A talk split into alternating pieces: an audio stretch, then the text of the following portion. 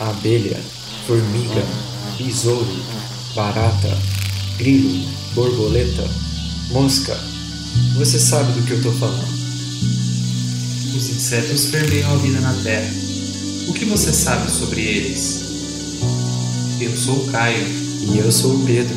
Você está escutando O zumbido do mosquito, o canto da cigarra. a pulga atrás da orelha.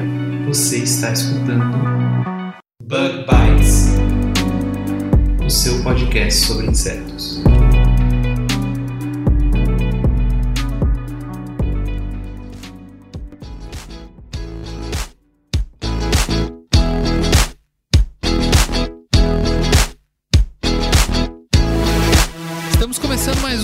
Bites, falando aqui diretamente da Toca do Besouro Studios. Se você aí está escutando a gente pela primeira vez, seja muito bem-vinda, seja muito bem-vindo. Nós somos o Bug Bites, o seu podcast sobre insetos e ciência relacionada à entomologia. Viu? Não esquece de seguir a gente em todas as redes sociais, hein? No episódio de hoje, a gente vai conversar com a Silvana Souza, que trabalha com controle alternativo de pragas, e ela veio conversar com a gente sobre esse assunto. A Silvana ela é uma das organizadoras do segundo encontro de entomologia e conservação da biodiversidade. Você deve ter escutado alguns spots aí dos últimos Bug Bites que a gente falou sobre esse encontro, né? Bom, esse evento vai rolar do dia 18 ao dia 22 de outubro, totalmente gratuito pelo YouTube. Eu tava conversando com a Silvana, esse evento nem começou, falta aí alguns dias e ele já é um sucesso. Ela falou para mim o número de inscritos, o número de convidados, o número de gente que vai participar disso. E cara, você não pode deixar de participar desse evento. Gratuito, online, cara, não tem desculpa para não participar. Olha só, vão ser mesas redondas, vão ser palestras, apresentações, vai rolar mini curso e ó, até publicação de trabalho com ISBN. Você aí que tá na iniciação científica e nunca publicou um trabalho, essa é a tua chance, hein? Se você tiver interesse em participar, não deixa de se inscrever no link que a gente vai deixar aqui na descrição desse episódio ou lá no nosso post nas redes sociais, beleza? Mas antes da gente ir para o episódio dessa semana, eu preciso lembrar você ouvinte de divulgar esse episódio para os seus contatos, nos seus grupos do WhatsApp, se ele não caiu de novo, nas redes sociais, porque isso ajuda a gente demais. Além disso, o Bug Bites faz parte da rede Agrocast a primeira rede de podcast do agro do Brasil. E falando em Agrocast, hoje eu vou convidar você ouvinte a conhecer o Mundo Agro Podcast. O Mundo Agro é apresentado pelo engenheiro agrônomo e professor Rogério Coimbra e leva até você informações relevantes e atualizadas sobre novas tecnologias, pesquisas e aplicações que movimentam o agronegócio no Brasil e no mundo. É uma linha de comunicação direta entre o campo e a cidade. Toda segunda-feira tem um episódio novo, com temas ligados ao agronegócio, logística, inovações, sementes e muito mais. Então, ouvinte do Bug Bites, não deixa de ouvir o Mundo Agro Podcast na sua plataforma de podcast favorita. Vamos lá para o nosso episódio?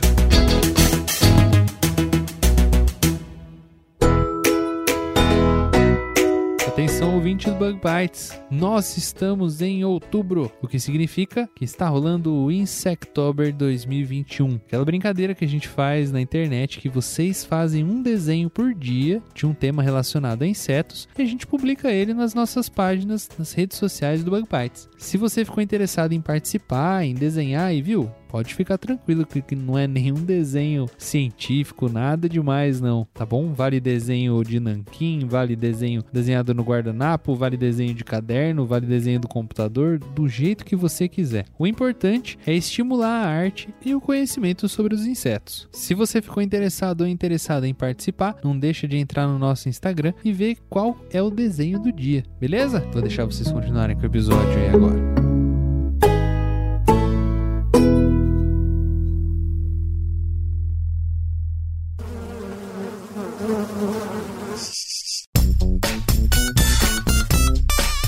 Então, conforme o combinado, eu tô de volta com a Silvana Souza. Silvana, seja muito bem-vinda ao Bug Bites. Oi, Caio. Cumprimento a todos. É um prazer estar aqui com vocês hoje no Bug Bites, um podcast que eu acompanho há muito tempo. Estou muito honrada. Legal, Silvana. A honra é toda nossa de conversar com você, falar sobre o seu trabalho e tem uma surpresinha ali no final, né? Mas, Silvana, conta pro ouvinte do Bug Bites quem que é a Silvana no mundo dos insetos. Bom, minha história história começou um pouco, digamos que eu descobri o mundo dos insetos, né? Eu não, nunca planejei trabalhar com insetos, mas eu sempre tive a vontade de ser bióloga. não entendia muito bem a profissão, mas sempre quis ser. Então, em 2014, quando eu estava no último ano do ensino médio, surgiu a oportunidade de começar a fazer uma iniciação científica, mas com alunos que ainda estavam no ensino médio. Então, eu fui, mandei meus documentos, né? E fui selecionada. E eu cheguei e falei: Nossa, eu quero trabalhar com genética. E aí me direcionaram para uma professora que trabalhava com interação inseto-planta. E aí ela olhou para mim e falou: Olha, eu vou te desanimar um pouco, mas eu trabalho com interação inseto-planta, não é com genética. E eu falei: Não, tudo bem, estou disposta a aprender. E então comecei a minha relação com a entomologia, com a interação inseto-planta, em 2014. No outro ano, em 2015, eu consegui passar no vestibular, ingressei no curso de Ciências Biológicas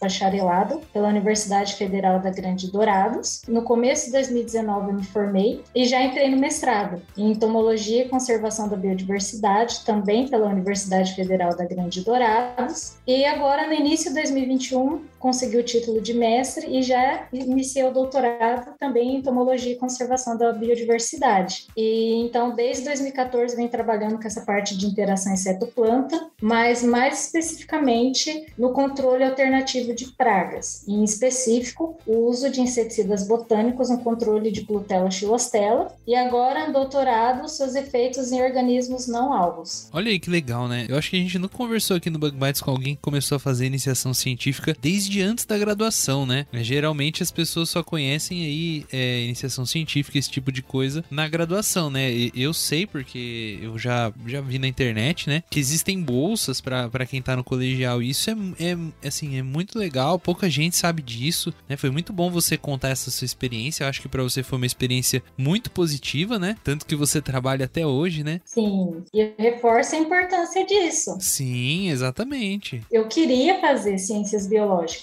mas eu não tinha noção de, do que, que era a universidade, o ambiente acadêmico, do, do que eu realmente queria trabalhar. Eu tinha na minha cabeça genética, mas quando eu entrei na universidade, tive é, contato com o ambiente de pesquisa mesmo, de realizar experimento, ter uma rotina de laboratório, conhecer a universidade, as disciplinas, antes mesmo de entrar no curso, foi fundamental para que eu tivesse certeza que era aquilo que eu queria fazer. Então, eu indico para quem tiver oportunidade, quem estiver no ensino médio, pesquisa que tem, a pessoa recebe uma bolsa e você consegue acompanhar e entender um pouco melhor do curso que você pretende fazer. Olha só que legal, né? Eu mesmo só, só descobri isso na, na faculdade. Eu acredito que muita gente, inclusive nosso ouvinte deve conhecer, e se não for o caso dele, gosta de ciência desde pequeno, né? Eu sempre tive interesse por ciência desde pequenininho, sempre gostei muito de assistir, de ler, sabe? Desse tipo de coisa. E se eu soubesse que existia uma oportunidade dessa, eu acho que eu seria uma dessas pessoas que ia tentar uma coisa assim, sabe? É, é, é muito bom isso, estimular os jovens, quem tá no colegial ainda é bastante novo, né? Mas não deixa de ser uma oportunidade de, como você mesmo falou, de viver o mundo acadêmico e ver se é isso mesmo que a pessoa quer, né? Eu imagino para você que tava ali no final do colegial, receber uma bolsa que a gente sabe que é pequena, né? A bolsa de iniciação científica é assim, mas assim, cara, é um, é um dinheirinho que você tá ganhando para fazer uma coisa que você gosta, né? Pô, isso é muito legal, muito,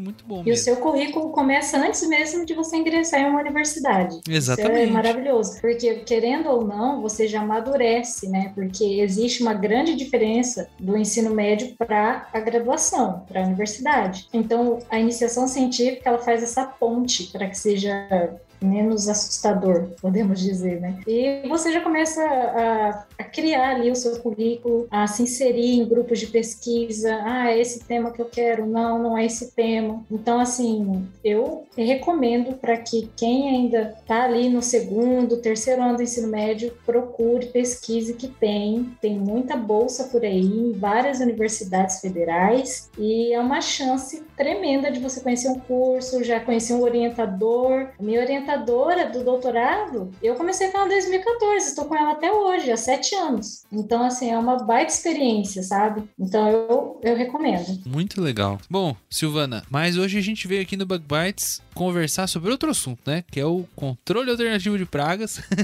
não que esse assunto não esteja muito legal, mas será que você pode contar para o nosso ouvinte do que se trata o controle alternativo de pragas? Posso. Eu vou introduzir um pouquinho o tema para que faça sentido depois o, o porquê da, da pesquisa que eu realizo hoje, né? Então, basicamente, o uso incorreto e indiscriminado de, inseticidas sintéticos ocasionou algumas consequências, né, ao longo dos anos, como por exemplo, a evolução da resistência a inseticidas sintéticos em insetos, contaminação do meio ambiente e principalmente a passagem de insetos que eram pragas secundárias à categoria de pragas primárias, né? Então isso começou a chamar muita atenção e levantou a necessidade de utilizar uma alternativa menos agressiva ao meio ambiente e ao homem de forma geral. Então aí nós temos o manejo integrado de pragas, o controle alternativo, que ele basicamente é um sistema de manejo que ele utiliza várias técnicas ou métodos apropriados para manter essa população, né, a população da praga,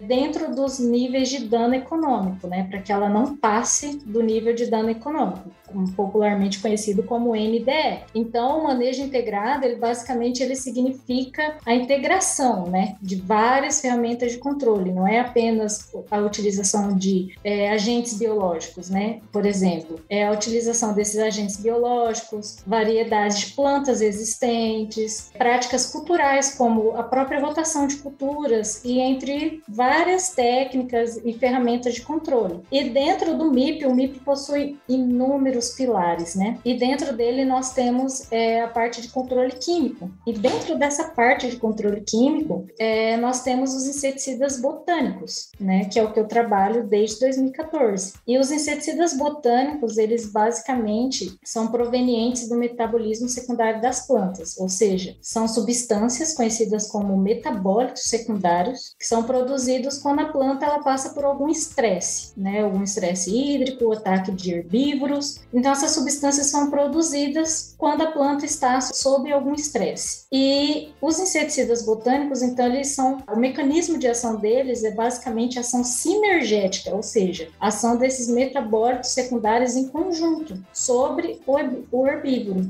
E os principais metabólitos secundários são os alcaloides, flavonoides, compostos fenólicos, saponinas, triterpenos, entre vários outros exemplos que nós temos aí na parte fitoquímica da planta, né? E esses inseticidas botânicos, eles possuem inúmeros mecanismos de ação devido a essa, essa ação sinergética desses metabólitos. Por exemplo, o inseticida, ele pode ter uma ação larvicida, um efeito letal subletal. Os inseticidas botânicos também possuem efeitos letais e subletais, como por exemplo, eles reduzem a alimentação do inseto, reduz a oviposição das fêmeas na fase adulta, que seriam os efeitos subletais. No entanto, eles também podem possuir efeito larvicida, ou seja, matar a, o inseto durante a fase larval, pode ter ação ovicida, matando o ovo, fazendo com que o ovo não ecloda, o ovo ele não seja viável. Então, existem vários mecanismos de ação dos inseticidas botânicos graças a essa ação sinergética dos metabólitos secundários,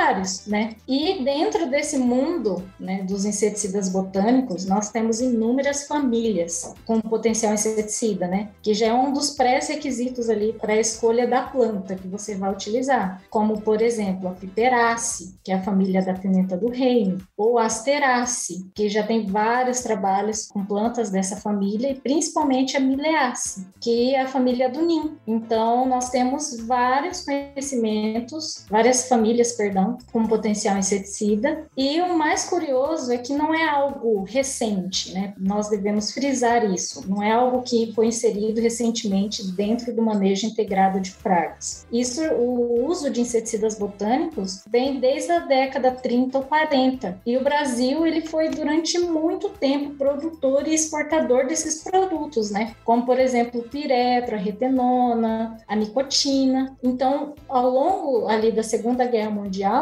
esses inseticidas botânicos, eles foram sendo gradativamente substituídos pelos inseticidas sintéticos, devido à sua concentração de substâncias, porque como eu falei anteriormente, são substâncias produzidas quando a planta está sobre algum estresse, né? Então elas nem sempre são produzidas na mesma quantidade. Então isso acaba influenciando o efeito dela, né? Então atualmente, devido aos fatores já ditos anteriormente, como a resistência de insetos, contaminação do meio ambiente, o interesse pelos usos de inseticidas botânicos aumentou é, novamente. Então isso é, acaba como que um método de prevenção utilizado dentro do MIP e nós ressaltamos que não é um método que vai substituir o uso dos inseticidas sintéticos, mas é um método que vai ser utilizado em conjunto com microorganismos, com agentes biológicos para o controle dessas pragas. É, Silvana, isso que você falou é mesmo muito importante, né? Porque é, geralmente quando a gente escuta falar de uma alternativa ao controle químico, né? Muita gente imagina que, por exemplo, o controle biológico vai exterminar o uso de químicos, né? Ou que, como você estava contando bastante pra gente sobre os inseticidas botânicos, que eles eles estão retornando para substituir, né? E isso é muito importante a gente falar quando a gente está falando de MIP, que o ideal no MIP não é você queimar uma ferramenta, né? E sim você ter várias, né? Várias ferramentas, uma ação em conjunto. Isso mesmo, isso era uma coisa que, assim, um pouquinho do meu background, né? Eu, eu trabalhei numa empresa, uma empresa privada, e eu fui para lá, um dos projetos que eu tinha era trabalhar com controle biológico e existia muito esse questionamento para mim, sabe? Questionavam assim: ah, mas se a gente usar isso, a gente vai poder deixar de usar o inseticida B? Falava assim: não, gente, ó, vocês têm que entender. O inseticida B, vocês pegam ele, guardam ele lá dentro do armazém, dentro do armário, colocam um rotulinho nele escrito assim: ó, usar em emergências, porque emergências acontecem, né? E isso é muito importante no manejo integrado, a gente saber usar todas as ferramentas certas na hora certa. Não adianta simplesmente usar um milhão de inseticida botânico misturado com inseticida químico, com controle biológico e nada vai funcionar, né? Exatamente, a ideia é essa, porque tem uma ideia errônea que os inseticidas botânicos vieram para substituir. E esse não é o intuito. Ele é um método de controle que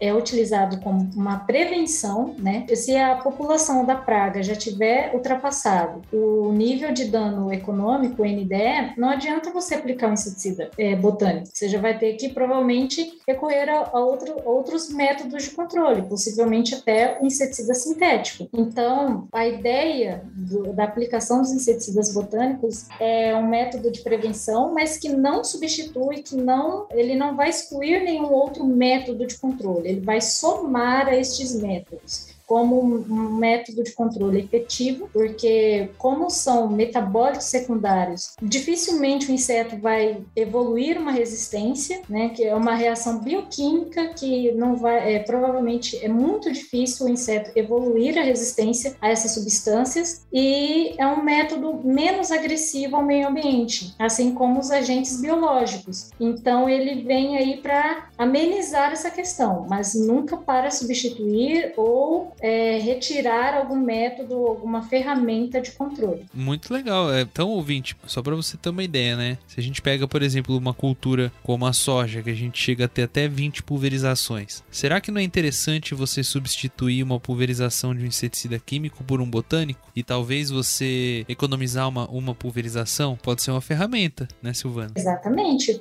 Principalmente porque os inseticidas botânicos, eles têm a vantagem econômica também. Porque não é só você chegar e falar assim, vou utilizar a planta da família Anonace. Não, nós temos que ver se ela é uma planta perene, se ela é uma planta que tem alta distribuição e principalmente utilizar partes renováveis da planta, como por exemplo flor, fruto, flor também, folha. Então, como são partes renováveis, o próprio produtor ele pode ali coletar, utilizar vamos supor o método de infusão, que é você ferver, é, esquentar a água, desligar antes de ferver, você coloca aquelas folhas em contato com a água, abafa, espera 24 horas e aquele líquido você vai e aplica na sua cultura. Então é um, é um método de controle muito acessível. Mas aí uma vantagem dos inseticidas botânicos, a questão do você vai economizar, porque o inseticida sintético tem todo um custo por trás dele. E o inseticida botânico já é algo mais que o produtor ele consegue fazer tranquilamente, que não oferece um risco para o produtor, que vai ficar acabar produzindo, aplicando. Então, essas são algumas das vantagens dos inseticidas botânicos. Pô, muito interessante. Isso me fez até lembrar uma vez que a minha mãe ela tinha uma hortinha e ela falou assim: Nossa, eu li na internet que se eu comprasse uma semente de. O pessoal fala fumo, né? Mas o correto é a gente falar tabaco. Mas falava assim: Ah, eu queria ver uma sementinha, uma sementinha de fumo para eu plantar e fazer uma cauda, não sei o que. Será que funciona? Eu falei: Ó, oh, mãe, até onde eu sei, funciona para pulgão e tal, uma coisa ou outra. Mas se for uma infestação muito grande, aí é complicado. Mas aí tem diversas receitas, né? Então eu acho que é mais ou menos nesse sentido, né, Silvana? Exatamente, é isso mesmo. Quem nunca, né? Aquela frase do quem nunca utilizou uma receita, né? De ah, a minha avó falou, né, que o fumo, como era conhecido, né? Ah, é bom para aplicar e a pessoa vai lá e aplica. Então, isso, é, a essência dos inseticidas botânicos é principalmente o conhecimento popular. As plantas geralmente utilizadas são plantas medicinais, que daí a pessoa olha e fala, oh, eu faço chá daquela planta para gastrite, para dor, para inflamação. E aí essa planta, ela, você já sabe que, opa, não faz mal para quem vai consumir, né? Para quem vai aplicar. Ela é uma planta medicinal. Então você já começa a elaborar ali um estudo para verificar o potencial inseticida. E é o conhecimento popular puro e basicamente os inseticidas botânicos eles estão ali para agricultura familiar, para horta orgânica. Então é muito disso de você utilizar o que a natureza provém como um método ali para te auxiliar no controle de pragas.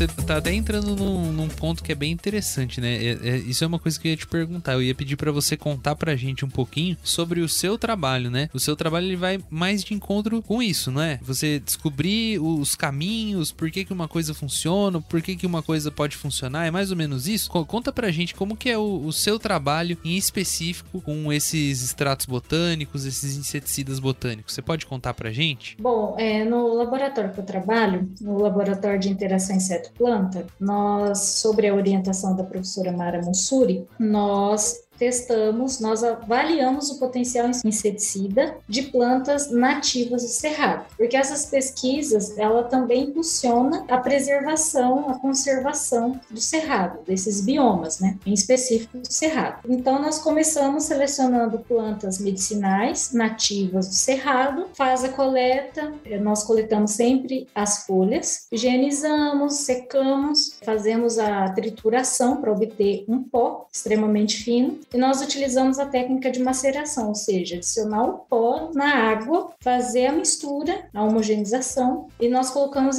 na geladeira, ambiente refrigerado, durante 24 horas e aí filtra e nós testamos. No laboratório nós temos a Plutella xilostela. Ela é conhecida popularmente como traça das crucíferas. Ela é o principal lepidóptero praga das brásicas, ou seja, couve, couve-flor, mostarda, né, que são, é, são hortaliças presentes na nossa alimentação diariamente. E ela é um inseto que existem estudos que afirmam que foi o primeiro inseto a desenvolver resistência ao DDT. É, 18 meses após é, começar a utilizar diamida, as diamidas no controle de Plutella, ela já apresentava resistência e também tem estudos que afirmam que é um, é, foi o primeiro inseto resistente às toxinas do BT e atualmente é resistente a 101 princípios ativos registrados. Então, é um inseto de difícil controle e que ataca hortas. Nós já encontramos em 2015 até uma horta orgânica que o produtor ele perdeu 100% da sua produção, porque ele não conseguiu controlar nem utilizando inseticida sintético. Então, ele perdeu, ele falou, ele ligou para nós, nós tínhamos o contato dele, falou: "Silvana, eu vou queimar tudo",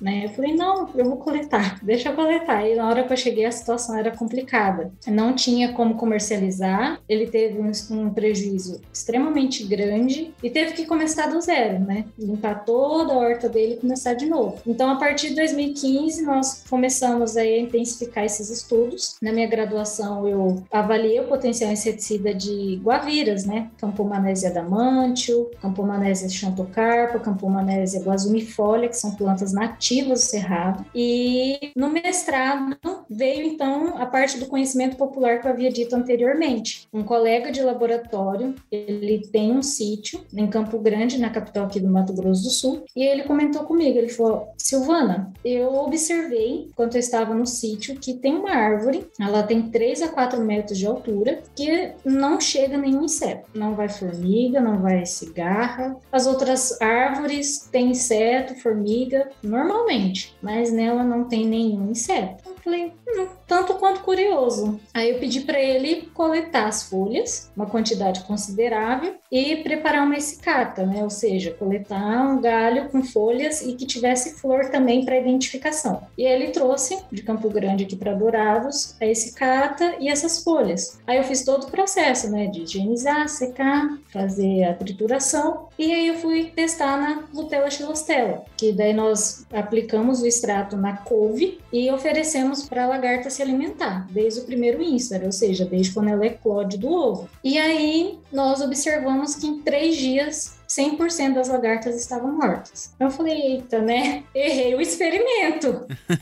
falei, vou repetir o experimento. Fui de novo, 100% dos indivíduos mortos. Eu falei, eu errei de novo. Tá vendo, pessoal? Esse, esse é o cientista verdadeiro. Quando ele acha que ele acertou, ele precisa repetir mais umas 20 vezes para ele ter certeza de que teve algum efeito, né? Nosso ouvinte deve estar tá pensando, não, não, mas ela acertou. Não necessariamente, né, Silvana?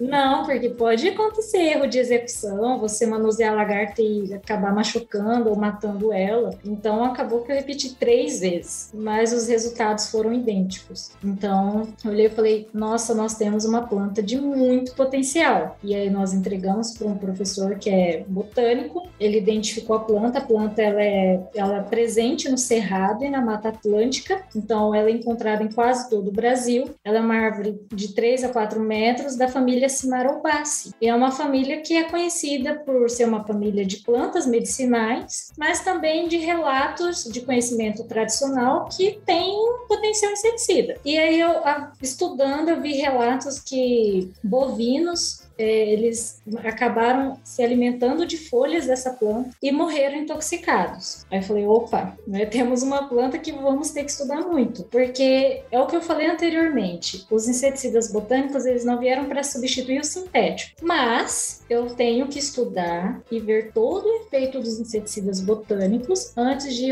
chegar em um produtor, em uma horta orgânica e falar, aplica que ele é eficaz. Mas eu preciso conhecer os efeitos secundários dele, né? Imagina você falar assim pro doutor: não, existe essa plantinha aqui, você faz um extrato, aplica na sua couve, aí mata o traço das crucíferas, mas também mata o consumidor. Exatamente.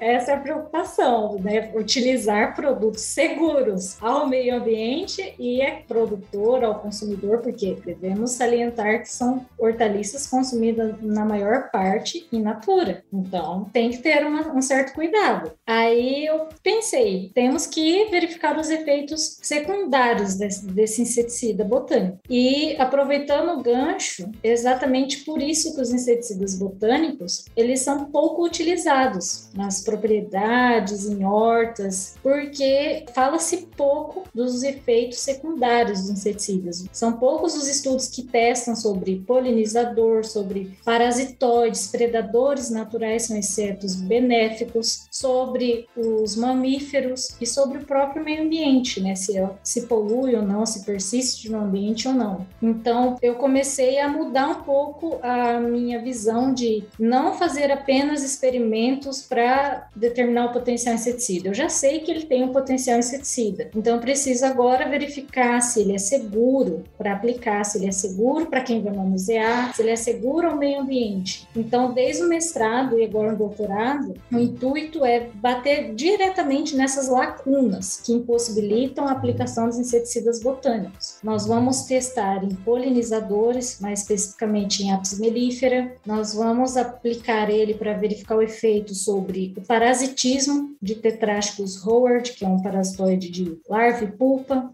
que ele parasita a. Nós vamos avaliar também o efeito em células humanas, são células sanguíneas, são linfócitos que eles reagem diretamente a inseticidas sintéticos, então nós teremos uma resposta em relação a isso e pretendemos avaliar também em relação ao meio ambiente. Então nós vamos utilizar um nematóide, que eu já comecei até a testar no mestrado, mas vou aprofundar mais agora no doutorado, que é o Cenorhabditis elegans. Ele é um nematóide de solo, ele é responsável pela manutenção da qualidade do solo, reciclagem de nutrientes, mas ele é um organismo extremamente sensível à presença de agrotóxicos, principalmente herbicidas e inseticidas, e sendo considerado um bioindicador de poluição da água e do solo. E além de ser um bioindicador, ele possui uma homologia genética de 80% com o genoma humano. Então ele vai me, me responder se o inseticida ele é seguro ao meio ambiente e seguro ao consumo, né, ao produtor principalmente. Então esse é o intuito da minha pesquisa atualmente. Nós já sabemos que a planta que eu trabalho da família Cimarobaceae, ela tem potencial inseticida e ela é efetiva no controle de putela, nós podemos afirmar isso, mas e os efeitos secundários, né? E ao meio ambiente, então agora nós vamos começar também a identificar essas substâncias, né? Porque como eu havia dito, são inúmeros metabólicos secundários em uma planta. Então, qual que é a substância responsável por esse efeito na plutela? Quem sabe identificar, né, conseguir determinar qual que é a substância dessa planta que tem o um efeito inseticida e a partir daí pensar em trabalhar com produtos a partir dessa substância, porque daí se produzir produtos dessa substância é uma saída para utilizar em áreas maiores, porque daí não depende só da planta, entende? Então é uma maneira de você sair um pouco da agricultura familiar, do cultivo orgânico, para você conseguir chegar até produções maiores, no caso. Muito legal. E você vê, né, ouvinte, todo esse trabalho que ela falou de testar, de, de encontrar se existe toxicidade para o ser humano, para o meio ambiente, é praticamente registrar um produto, um inseticida novo, né, Silvana? Exatamente. Aí tem a, a parte do registro, a burocracia. É, é por isso que demora no Brasil para para registrar um produto, né? Exatamente, demora muito e tem que ter muita informação, mas nesse caso eu concordo. Nós temos que ter certeza do que está sendo registrado, o mecanismo de ação, se é tóxico ou não, se é seletivo ou não. Se existe uma dose ideal, né? E exatamente, determinada dose. Então são estudos importantes, mas a burocracia está tão atrasada.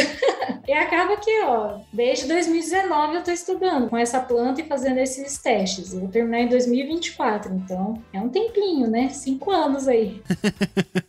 Dedicado só, olha só, então que interessante, né? Uma história que um amigo contou de uma planta e aí outro já fala que o gado não se alimenta e aí você faz um teste. E eu tava até pensando aqui, né? É engraçado a gente pensar como que são as coisas, né? A Plutela, é, a Silvana pode me corrigir se eu, se eu tiver enganado, o centro de origem dela é Portugal, né? É na Europa. Isso. Isso, tá certo. Ela provavelmente ela é uma, uma praga que ela foi introduzida em algum determinado momento da humanidade na América Latina, né? No, na, na América do Sul, aqui no Brasil. É importante para uma série de, de, principalmente de folhosas que você falou, né? Que eu acredito que seja por isso que ela tenha adquirido essa resistência, porque são, são culturas assim que você tira todo mês e o consumo é bem grande, né? E aí foi se encontrar lá no Mato Grosso do Sul, numa propriedade rural, numa área de cerrado ou numa árvore na nativa do Brasil um, um, um, efeito inseticida, né? Olha só que interessante a riqueza da nossa biodiversidade que a gente tem no nosso país, né? A gente tem uma coisa aqui no Brasil, às vezes aí no quintal da sua casa, do outro lado da rua, que ele pode ter um valor inestimável, né? Exatamente. Por isso salientamos sempre a importância da preservação, da conservação dos biomas brasileiros. O Brasil ele é muito rico né, na sua flora e tem inúmeras espécies que nem foram identificadas ainda. Então, imagina um país tão rico, uma flora tão diversa, você encontrar plantas que têm um, um alto potencial inseticida, são efetivas no controle e você acaba perdendo porque não acaba não identificando, desmatamento, entre outros problemas, acabam impedindo né, a identificação dessas plantas, o estudo fitoquímico, os ensaios biológicos para ver se é, auxilia ou não no câncer, é, se tem potencial inseticida ou não, enfim, são várias variáveis aí. Então, nós salientamos a pesquisa, salientamos que devemos conhecer a riqueza do Brasil, fauna e flora, porque nós temos muita coisa interessante aqui que, nossa, vai, vai ajudar muito, porque imagina se der certo, né? Se conseguimos identificar essa substância, isolar ela e conseguir é, registrar um produto de controle para Plutela, por exemplo, e isso conseguir ser fabricado e utilizado posteriormente para outras pragas em outras culturas. Isso vai ajudar muito, e mais uma vez, não é para substituir o inseticida sintético, mas para que o, o, controle seja mais efetivo, porque querendo ou não, a produção ela vem aumentando ano após ano, então nós precisamos ter uma produção efetiva, sem que o produtor ele tenha que gastar tanto para controlar esses insetos e sem que ele tenha prejuízos. Então, é muito importante pesquisas como essa, para todos os lados, seja para quem vai consumir, para quem vai aplicar, para a nossa natureza, para a nossa fauna, flora. Então, fica aí o apelo para que estudem muito a flora e a fauna do Brasil, porque vale a pena. É isso aí. Mais uma vez a gente falando aqui das diversas eh, importâncias da pesquisa, né? Ó, então, olha só, em resumo, né, Silvana? Lá atrás, há sete anos atrás, uma menina que estava pensando em entrar na faculdade, teve a oportunidade de pegar uma bolsa de estudos para fazer uma iniciação científica, entrar no mundo acadêmico. Aí um amigo descobre uma planta que tem um potencial, tem assim, a ideia de que ele pode servir para alguma coisa, né? E aí se descobre um inseticida botânico, faz um extrato, descobre um inseticida botânico que tem um grande potencial de controlar uma praga super importante que hoje a gente não consegue controlar. Então olha só, a sementinha que foi plantada lá atrás de uma bolsa de estudos, né? Do governo federal, né, Silvano? Isso, exatamente. Olha o fruto que uma sementinha dessa pode gerar, né? Quantos frutos será que a gente não tá perdendo por uma série de coisas que tiram isso do caminho, né? O jovem que não consegue entrar na universidade, o jovem que não tem oportunidade, uma área que é desmatada e a gente acaba com uma biodiversidade que a gente nem sabia para que ela servia, né? Ou então a pesquisa que não é bem fomentada. Olha só quanta coisa que se junta para trazer uma ferramenta pra gente, né? Então isso tudo é, é muito importante esse episódio ficou super legal. Eu tô muito feliz, Silvana. Muito obrigado pela sua participação hoje. Eu que agradeço. Fiquei, gostei muito da tua história, gostei muito disso que você falou. Espero que para os nossos ouvintes isso seja um incentivo à pesquisa, à ciência, sabe? A, a, a lutar mais por ciência, divulgar para as outras pessoas a importância da ciência. Olha a importância disso. Pequenas coisinhas que a gente foi falando, né? E como isso é importante. Às vezes a gente tem, a gente fala, ah, no Brasil nada acontece, não sei o que eu acho que é totalmente o contrário. Eu acho que a gente tem tanto potencial, tanta gente boa, sabe? Tanta gente com vontade de trabalhar. Só que se não tiver aquela oportunidadezinha, aquela sementinha plantada lá atrás, fica muito difícil mesmo, né? Assim a gente vai perder as nossas coisas mesmo, né? Exatamente, é sobre isso, Caio. É um sonho, eu costumo falar que eu sempre sonhei em ser bióloga e eu me sinto realizada em estar onde eu estou, sabe? Pesquisando, contribuindo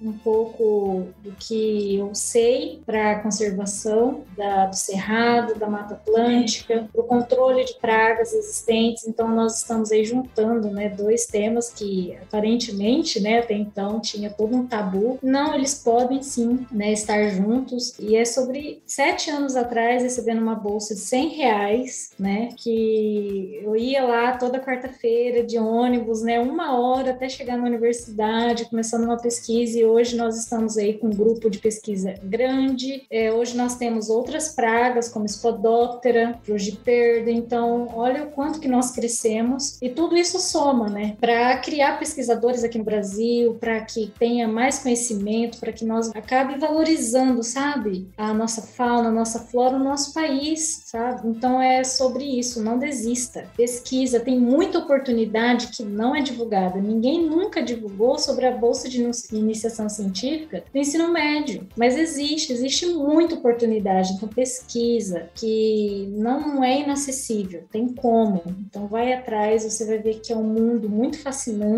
e você não vai se arrepender, eu garanto isso. Então fica aqui meu pedido para que procurem, sabe? Procurem porque oportunidade tem. Claro que infelizmente não é da mesma forma para todos, mas tem oportunidade que não é divulgada. Então vamos atrás que dá certo, sempre dá certo. É isso aí. Silvana, já emendando nesse papo que a gente está falando, né? A gente está falando aí da importância da divulgação científica, da importância da conservação. Você é uma das organizadoras desse segundo encontro de entomologia e conservação da biodiversidade. Conta para os nossos ouvintes sobre o que, que é esse, esse evento que vocês estão organizando, quando que ele vai ser, o que, que vai rolar. Já aproveita e conta para a gente porque eu tenho certeza que é uma oportunidade de conhecer mais sobre ciência, mais sobre entomologia e também sobre tudo isso que a gente falou aqui, né? Que é a importância da conservação da biodiversidade, a importância da ciência. Conta para nós como é que vai ser esse evento. Exatamente isso, Caio. O encontro de entomologia e conservação da biodiversidade nasceu em 2020 com o intuito de aproximar as pessoas durante a pandemia, porque parou os eventos científicos, então surgiu a necessidade de fazer algo online. Nós estamos na segunda edição e essa segunda edição acontecerá do dia 18 de outubro a 22 de outubro, a evento 100%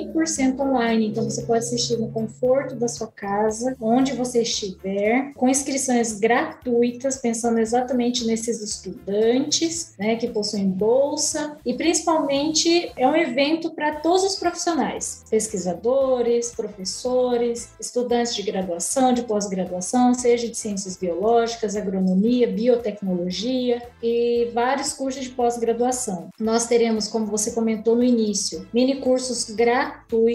São cinco mini cursos de é, vários temas aí, ecologia, bioestatística, manejo integrado de pragas, insetos aquáticos. Então, é um evento multidisciplinar que abrange aí sobre taxonomia sistemática de insetos, ecologia e biogeografia de insetos, entomologia agrícola e agroecológica. Então, nós teremos a apresentação de trabalhos e esses trabalhos serão publicados em anais com ISBN, que vai somar muito no seu currículo, pode ter certeza disso. Nós teremos mesas redondas e muitas palestras com profissionais aí renomados da área. E então eu conto com vocês. Para mais informações, para fazer sua inscrição, acesse even3.com.br barra EECB 2021. E qualquer dúvida também estou à disposição. E tem a página do programa no Instagram, arroba entomologia, underline UFGD. Então, esperamos vocês de 18 a 22 de outubro no segundo encontro de entomologia e conservação da biodiversidade. É isso aí, Silvana. Lembrando também, ouvinte, que o link a gente vai deixar direto na descrição desse episódio aqui, tá bom? Então, só você procurar aí na descrição desse episódio, tem o link para você conhecer esse evento e fazer a sua inscrição. Silvana, muito, muito obrigado mais uma vez pela sua participação. Foi muito legal conversar com você. Eu que agradeço, cara. Escutar você falar com tanto entusiasmo do seu trabalho, essa história aí que eu espero que tenha, tenha incentivado as pessoas a continuar lutando pela ciência. Quem já tá na graduação, incentivar o irmão mais novo, a irmã mais nova, o amigo, o primo, o sobrinho, sei lá, né? Eu acho que é, é importante pra caramba a gente incentivar a ciência, né? Fico muito feliz de, de, de ver uma semente que foi jogada assim, já trazendo tantos frutos pra gente, né? Muito legal. Parabéns e muito, muito obrigado. Muito obrigada, Caio. Muito obrigada por todo o carinho.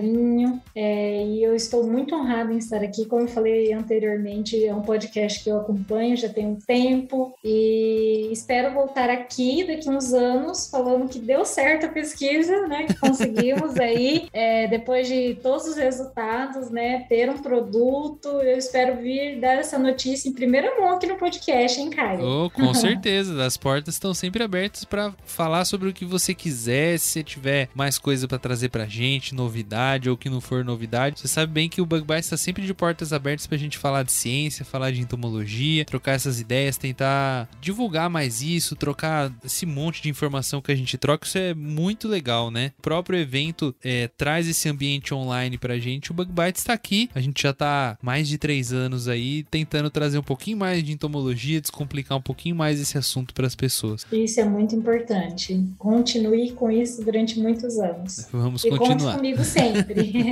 Obrigado, Silvana. Eu que agradeço. Então, ouvinte, a gente já tá indo embora, mas antes de ir embora, não se esquece de compartilhar esse episódio com todo mundo, seguir o Bug Bites em todas as redes sociais, ficar ligado até o próximo episódio do Bug Bites e não deixa de se inscrever no evento que a Silvana veio falar. Né, Silvana? Exatamente. Eu espero todos vocês lá, hein? E obrigado a todos vocês. É isso aí. A gente vai ficando por aqui e fique ligado no próximo episódio. Até mais. Tchau. Thank you. Esse episódio é patrocinado por você ouvinte. Sim, você mesmo que está escutando a gente e que divulga o Bug Bites para todos os seus amigos e amigas. Vocês fazem a diferença para que o Bug Bites atinja mais pessoas e continue crescendo. Não se esquece de que o Bug Bites está em todas as plataformas de podcast, inclusive no Spotify. Aproveita e manda esse episódio lá no seu grupo do WhatsApp. Vocês não têm ideia de como isso ajuda a gente. Muito, muito obrigado pelo apoio. Este podcast foi editado por Orelha, o Estagiário. Edições de podcasts e criação.